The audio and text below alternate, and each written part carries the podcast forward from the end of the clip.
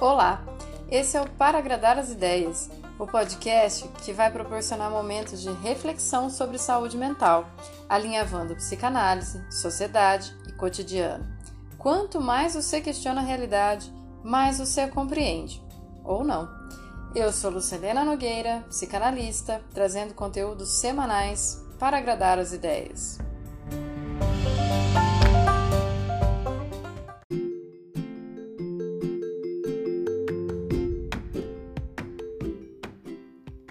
Segunda temporada.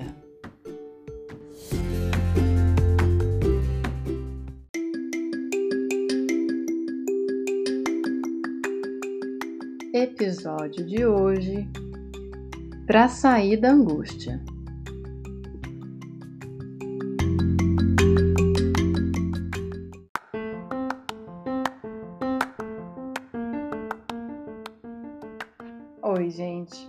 Confesso que ontem, domingo, eu gravei um episódio para essa semana que estava super borocochô. Apesar dele ainda fazer sentido no meu coração, eu tenho o hábito de não conservar por muito tempo a tristeza, sabe? Chamo para tomar um café, mas depois põe a vassoura atrás da porta para ir embora logo. E eu não deixo que a tristeza se torne uma água parada, uma má água, uma mágoa. Então eu resolvi dividir outras coisas com vocês, porque eu acho que vocês merecem mais esse episódio do que o outro. A proposta desse episódio é: vamos combinar de não morrer? Eu imagino que todo mundo que me ouve meio que fez o mesmo pacto social. Usar máscara, fazer o máximo de isolamento possível, se precisar sair, manter o distanciamento social e tomar vacina.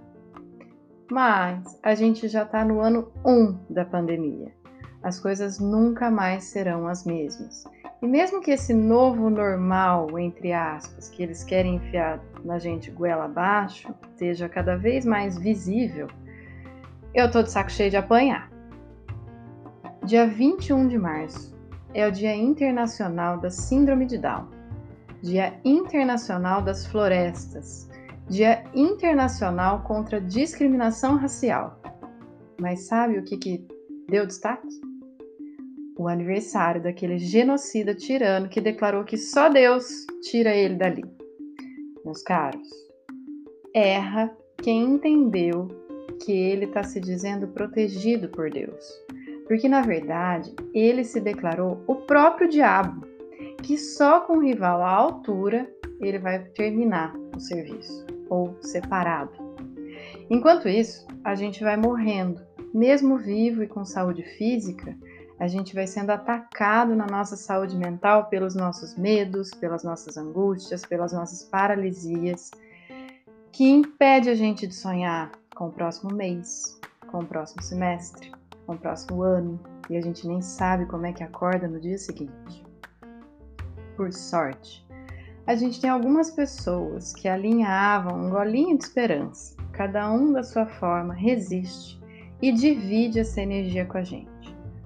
Óbvio que eu vou falar que quem salva minha saúde mental é a Rita Von Hunt, mas também vou falar do projeto Sociedade do Bem Viver, que na pandemia trabalha com a distribuição de cestas agroecológicas e organiza uma cozinha horta comunitárias. Vou falar do padre Júlio Lancelotti, que vive sendo fiel aos seus princípios e arrebenta as estruturas institucionais que querem aniquilar os vulneráveis que grita se lhe tirarem um prato de comida e chamar para ação todos aqueles que conseguem mobilizar a esperança em forma de ação. Senão a gente não sai dessa posição de medo. Segundo o IBGE, o Brasil tem hoje 13 milhões de pessoas em situação de extrema pobreza, o que significa que essas pessoas vivem com 151 reais por mês. Mas ainda tem 52 milhões de pessoas em situação de pobreza, que vivem com 436 por mês. Na minha última compra de supermercado, um pacote de carne moída, aquelas tigelinhas de carne moída, custava 40, quase 40 reais. O botijão a 80, não dá pra gente achar que saúde mental é você desligar a TV e chorar no banho para aguentar o tranco, porque isso faz parte. Mas enquanto todo mundo lá fora estiver no caos, a tua saúde mental não vai resistir por muito tempo, porque ela é coletiva, sempre. Saúde mental é tanto você poder se acolher e se aliviar um pouquinho, quanto saber que na rua não tem ninguém passando fome, desesperado, chegando a cometer crime, porque não tem nada que dê estrutura e a vida dele não parece valer a pena. Então, o que, que tem? Se a vida dele não vale a pena, a vida do outro também não vale. Toda vez que as pessoas precisam por mais, por mais grade na própria casa, ela precisa se lembrar que não existe um fora do mundo então precisa criar o mínimo de estabilidade social para ninguém viver sob ameaça, nem de morrer de fome, nem de morrer num assalto. Percebe? Você tem todo o direito de querer se alienar um pouco e ver BBB, porque pelo menos lá não tem Covid, rola abraço, festa e ninguém fica preocupado com o ranho do outro enquanto chora. Mas quem está em cárcere somos nós, aqui, do lado de fora. A angústia só cessa quando ela gera algum movimento. Por isso, chorar alivia, conversar alivia, dormir mascara, mas criar e se emancipar é o ápice da elaboração da angústia. A gente precisa deixar de morrer a conta-gotas e começar a sentir que pode fazer alguma coisa. Combinar de não morrer enquanto espera. Todo mundo incluindo eu, fica pensando: quando que isso vai acabar? Quem vai fazer alguma coisa? Por que que não tiram esse homem? Quando quase que solicitando assim que tem um novo herói, um, um, um pai que vai lá resolver pra gente, porque a gente tá em frangalhos, infantilizados, perdidos com esse medo, o medo do escuro. A gente precisa admitir que a gente está órfão e começar a gerenciar a nossa herança. Mesmo ela sendo uma herança maldita numa sociedade tão desigual, pense que o Brasil, no ranking da desigualdade, ocupa a posição 156. É, gente, a gente está abaixo de Botsuana, na África, da Colômbia e no México.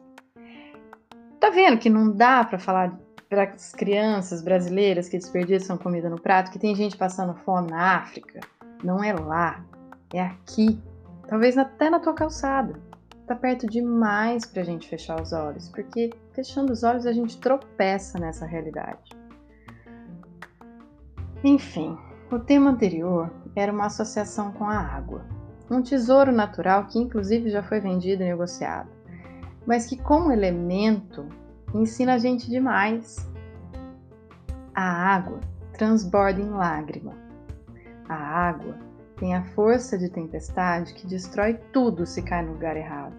Mas se cair na cabeceira do rio, abastece as nossas cidades, as nossas florestas. A água tem potência de lavar a alma na chuva, na cachoeira, no mar. Ai, que saudade de um banho de mar! Mas a água, quando represada, vai acumulando energia. Assim as hidrelétricas se justificam, né? Bem entre aspas, num país que venta tanto e poderia escolher outras fontes de energia. Mas, se a gente pensar em cada um de nós como uma gotinha d'água que está represada há um ano, que deságua em lágrimas por não poder fazer energia disso, porque é momento de se isolar, mas se a gente pensar que represados, isolados, somos milhares de gotinhas, eu fico me perguntando se não é a hora de romper as barreiras dessa represa. Não para sair para a rua e viver a própria vida como se a morte não tivesse a espreita, né? Tipo, ah, eu vou desanuviar um pouco na, alugando um apartamento na praia ou indo para minha casa de campo. Isso vai resolver temporariamente. Não é para viver pequeninamente, sabe? Mas para tomar medida, para continuar se sentindo vivo, como eu penso que o padre Lancelotti deve estar, tá, como o Tiago Ávila deve estar tá, como as pessoas que ajudam e organizam coletivos devem estar. Porque, minimamente, a gente podia devolver as bombas que estão enviando para a gente toda hora. Cada notícia ruim a gente pode chorar, mas depois lavar o rosto e encher a caixa de e-mail dos vereadores, prefeitos, deputados, senadores e o caralho com os nossos clamores. A gente podia dar mais visibilidade às nossas pré-figurações, sabe? Voltar a fazer planos de sobrevivência, sem ficar só em posição fetal esperando nascer de novo ou morrer. A gente podia ser ponte entre quem tem sobrando e quem está precisando. E isso já lembra um pouco a gente da nossa humanidade. Já devolve um pouquinho mais de humanidade e de esperança. Como disse o padre Lancelotti no sábado, é só pela lógica do amor que a gente pode vencer a retórica do ódio. E não é um amor romântico ou amor familiar que te põe grades em casa para proteger só a tua família. E nem o movimento de ter direito e liberdade para ir ao shopping e tamponar a tua angústia com coisas que você comprou achando que vai te ajudar. É mais lembrando que a gente é sujeito enlaçado pela mesma civilidade e que o preço disso é não passar ileso do que acontece fora dos nossos portões. Se a gente se esquece disso, a gente vai ser objeto desse gozo mortífero dessa gente fascista que nenhum número de, mor de mortos impressiona. Não dá mais. Não dá mais para acumular energia dentro da minha casa e achar que eu vou suportar guardar tanta coisa. Chorar já não está sendo mais suficiente. A gente pode transbordar outras coisas, nem que seja pela raiva via política, mas também pode ser pelo amor via política. É político a gente pensar socialmente, comunitariamente, é político a gente interagir para além da nossa família, tem uma guerra lá fora. E mesmo que você não saia, a sua casa pode ser bombardeada a qualquer momento.